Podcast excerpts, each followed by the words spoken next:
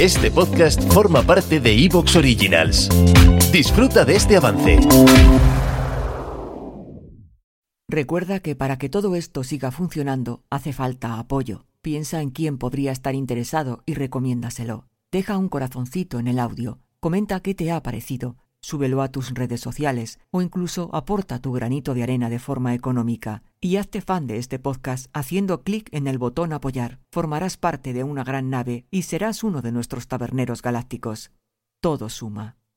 Si necesitas mi voz para tu proyecto, no dudes en ponerte en contacto conmigo. Locuciones arroba. Por último, puedes encontrar más contenido en Twitter, arroba hleídas, y en nuestro canal oficial de Telegram, podcast Historias para ser leídas. Gracias por tu escucha. Evox Originals presenta Historias para ser leídas. Un podcast de ciencia ficción, terror y fantasía dirigido por Olga Paraíso. Ficciones sonoras con las que podrás sumergirte en otra realidad.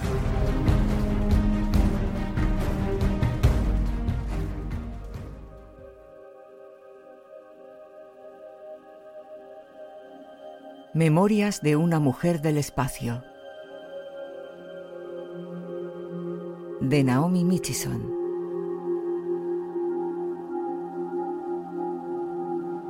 La buena ciencia ficción nunca es pura fantasía o pronóstico del futuro, sino que siempre se relaciona con el aquí y ahora.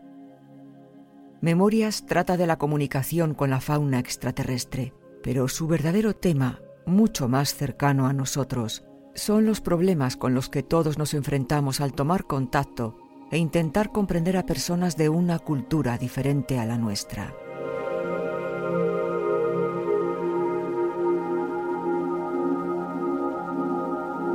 Caminar delicadamente, desatar nudos, aprender nuevas técnicas, encontrarse en otro lugar, un poco de peligro, transmitir deleite mutuo cuando es posible y cruzar barreras. Capítulo 1 Pienso en mis amigos y en los padres de mis hijos. Pienso en mis hijos pero pienso menos en mis queridos cuatro seres normales que en Viola. Y pienso en Ariel y en el otro. A veces me pregunto qué edad tendría si contase los años de hibernación durante la exploración. Sería un pensamiento alarmante si esta clase de pensamientos me alarmasen. Luego empiezo a preguntarme cuántos viajes más realizaré, suponiendo desde luego que no me mate. Me han pedido en varias ocasiones que sea la líder, pero no me interesa ese tipo de responsabilidad. Sé que me olvidaría de mi expedición si me encontrase con un problema de comunicación verdaderamente interesante. Y uno nunca debe olvidarse de su expedición. En esta expedición que ahora planeamos, de regreso al mundo de las mariposas, ni siquiera estoy segura de querer ser líder suplente. Tan solo quiero pensar en problemas de comunicación y en las alteraciones que puedan haber ocurrido desde que nos fuimos. Algunas veces pienso en mi vida en términos de tiempo, mi propio tiempo y los tiempos tan diferentes de las otras personas. Y a veces pienso en ella en términos de problemas morales. Nosotros los terrícolas siempre hemos tenido problemas morales o eso nos dicen los exploradores del pasado. Muchas otras formas de vida consciente no se han preocupado por estas cosas. No obstante, existen algunos planetas que han tenido un sistema moral aún más complicado que el nuestro, especialmente cuando no solo hay una especie dominante, sino dos o tres. Quizás seamos privilegiados en este aspecto. Cuanto más exploramos, más problemas surgen sin embargo, ¿podía haber sido de otra manera? No lo creo. Los humanos empezaron a agotar los problemas morales serios cuando empezó realmente la exploración del espacio. La mitad del siglo XX estuvo llena de ellos, pero cuando se vio que la mayoría tenía una solución sumamente sencilla, se registró un verdadero peligro de aburrimiento moral. Bueno, ahora ya no podemos decir lo mismo. Naturalmente, a primera vista, no nos dimos cuenta de que la hibernación iba a crear dificultades. Fueron necesarios unos cuantos grandes escándalos para aclarar la situación, y después de todo, el tabú terrícola del incesto tiene una base biológica bastante sensata. Hoy en día, la relación padre-hijo está bastante bien organizada, de manera que ya no sentimos la tentación de enamorarnos de nuestros hijos, por mucho que hayan crecido durante nuestros periodos de hibernación. En ciertas ocasiones, creo que nos sobrecondicionamos, de manera que no nos sentimos atraídos hacia ellos, ni siquiera de forma normal y afectiva. No soportaría que esto me sucediese a mí, pero por supuesto, también están los hijos de nuestros amigos.